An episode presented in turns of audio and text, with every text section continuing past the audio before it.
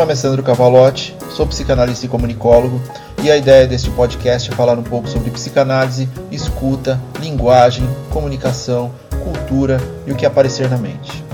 Sem um roteiro pré-definido, a construção do conteúdo é basicamente apertar o REC e gravar o que sai, inclusive erros, sons externos e até atos falhos. Nada de muita formalidade, sem pretensão nenhuma de qualquer coisa. Sejam bem-vindos.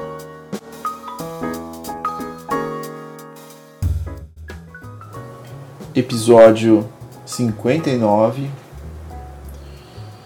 Você não é comparável a ninguém, exceto a si mesmo. Andamos falando muito sobre o que aparece em clínica, não é? Não sei se é porque as redes sociais muitas vezes vão afunilando esse sofrer em algumas estruturas que são mais perceptíveis ou se as demandas vão tornando-se mais populares a partir de uma vinculação social. Interessante, é um tema a se pensar aí, né? O tema da comparação talvez seja porque está intrinsecamente relacionado ao discurso atual relacionado ao sucesso. São muito comuns os perfis em redes sociais que dizem se eu consigo, você consegue, dando a entender que dá para ficar milionário antes dos 30, por exemplo. E na verdade, essas pessoas estão vendendo cursos ou palestras sobre como fazer isso, ganhando dinheiro na verdade, com cursos e palestras. Mas não se tornam milionários, como dizem. Há muitas dívidas e, muito do passar a perna no outro, né? Para sustentar essa falácia da ostentação. Esquemas de pirâmide, investimento que não existe, porcentagens de investimentos em moedas digitais que prometem lucros absurdos em pouco tempo se fosse simples assim, ninguém dizia para ninguém como fazer. Porque o ser humano gosta de acumular. O fato é que quem realmente ganha dinheiro com isso precisa de que outras pessoas percam seu dinheiro com tais fantasias. E a cada dia que passa você vê o discurso espremer até a última gota dessa dinâmica que tanto desgasta. Outro dia recebi um impacto de publicidade no Instagram que dizia: você está usando touca do jeito correto? Touca. Uma touca. Você está usando touca do jeito correto? E essa maneira de chamar atenção é bastante triste porque passou do nível da curiosidade pelo conteúdo. É um clickbait tão vazio que tenta caminhar por um caminho de complexificação de algo mas que nos traz estranheza. Me lembra o conceito de vale da estranheza, um conceito da robótica. Sabe quando uma réplica humana, um robô, um personagem de computação gráfica se comporta similarmente a um humano, mas não de forma idêntica? Isso causa uma certa repulsa em nós porque não é robô ou digital, mas também não é humano. É bem próximo da realidade, mas não é o real se aparenta demais com o ser humano, mas não é nos trejeitos, nas pequenas coisas. E esse conceito tem muito a ver com o que estamos falando no episódio de hoje, porque você pode até sentir-se similar a algo, mas não o é. Portanto, ao comparar-se com alguma celebridade de TikTok por ver vídeos de 30 segundos exposto por eles, você esquece de que tudo que permeia aquele ser, suas alegrias, suas tristezas, seus sofrimentos, suas frustrações, suas experiências. E são essas coisas que fazem dele o que ele é e só ele o é desta forma. Assim como você só o é da forma que você é. Seria como se olhar naqueles espelhos que distorcem a imagem. Existem similaridades, mas o que é visto é diferente. Ao comparar-se com qualquer outra pessoa, você está esquecendo de que as experiências são completamente diferentes, pois cada um de nós é diferente. Ok, somos humanos, braços, pernas, como eu disse, há semelhanças, mas o subjetivo neste caso é parte fundamental do debate. que seria o subjetivo? A palavra significa literalmente que pertence ao sujeito pensante e a seu íntimo, pertinente a ou característico de um indivíduo, individual, pessoal, particular. Portanto, o subjetivo é aquilo que é inerente a cada um de nós em nossa singularidade.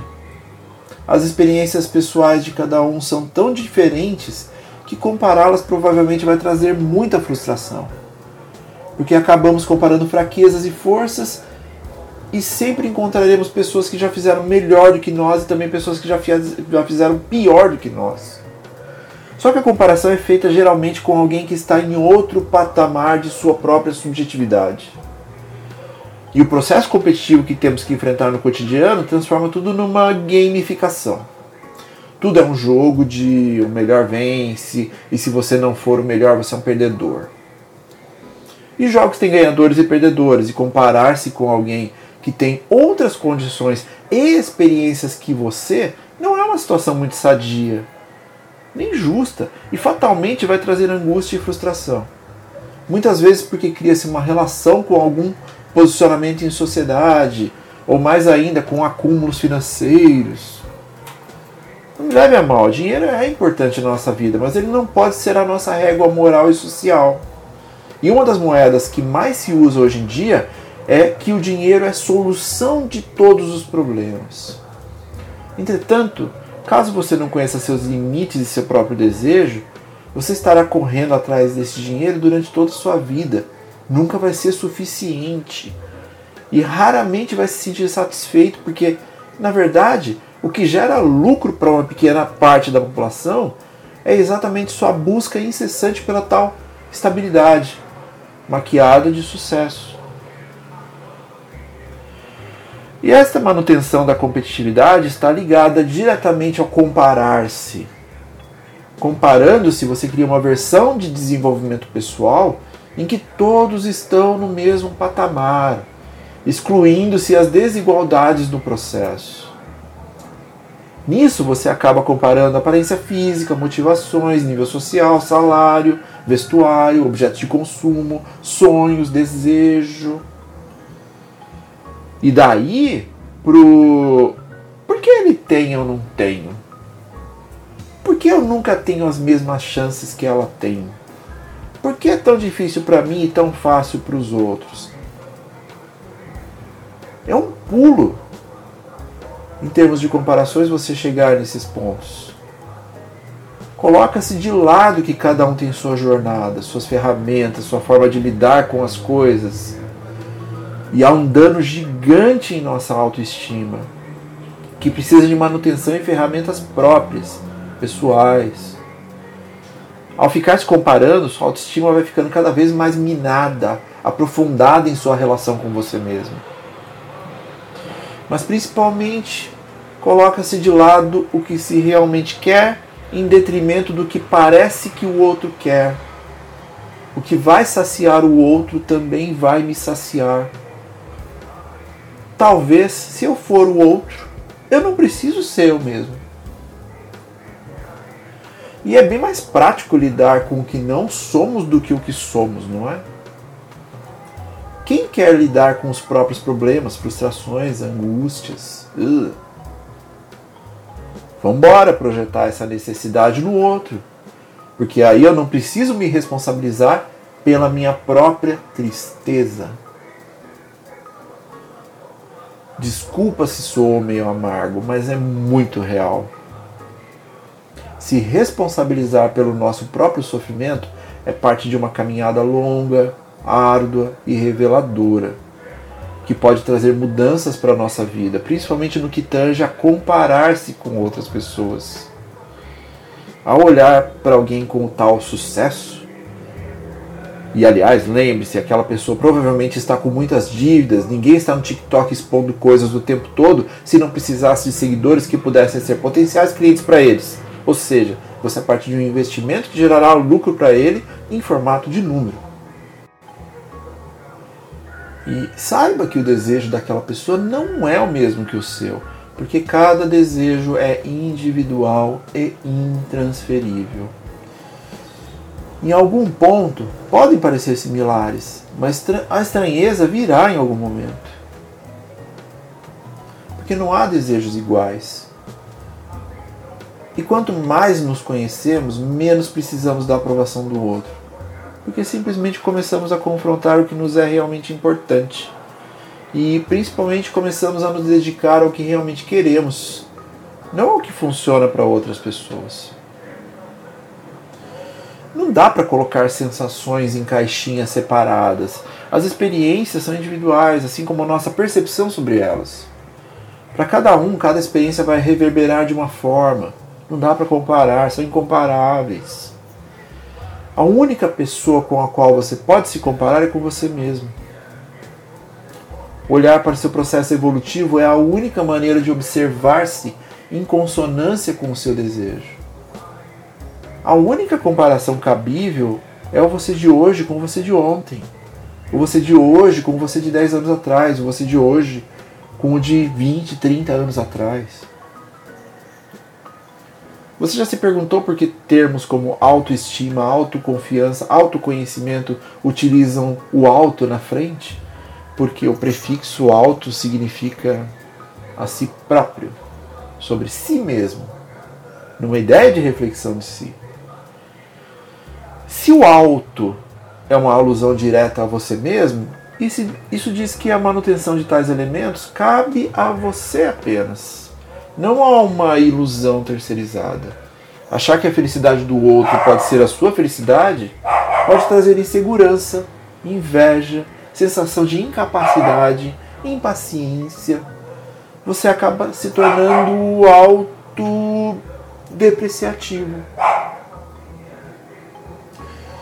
Além de tudo, não atentar para sua singularidade tira de você o que faz você único. Quando falamos de autenticidade, tudo tem a ver com você ser você mesmo e não um avatar do outro. Quando você não se permite em seu conhecimento de si, você deixa de aproveitar o que tem de melhor, seja lá o que for. Esquece o que a sociedade, redes sociais, pais, família, quem for espera de você. Porque isso tudo só vai te trazer uma coisa: insuficiência. E é uma sensação terrível, porque você vai tentar e tentar e tentar ficar suprindo necessidades de dezenas de pessoas e esvaziando a única pessoa com quem você realmente pode ser suficiente. O fortalecimento de si pode ser uma ferramenta fundamental para auxiliar nessa busca pessoal do que você não sabe nem muito bem o que é, mas que te traz certa curiosidade, te motiva, traz vontade de realizar, ocupar espaços, sair do lugar, dizer não, dizer sim, enfrentar sem sentir-se culpada, decepcionar, fragilizar-se, perguntar-se e principalmente perdoar-se.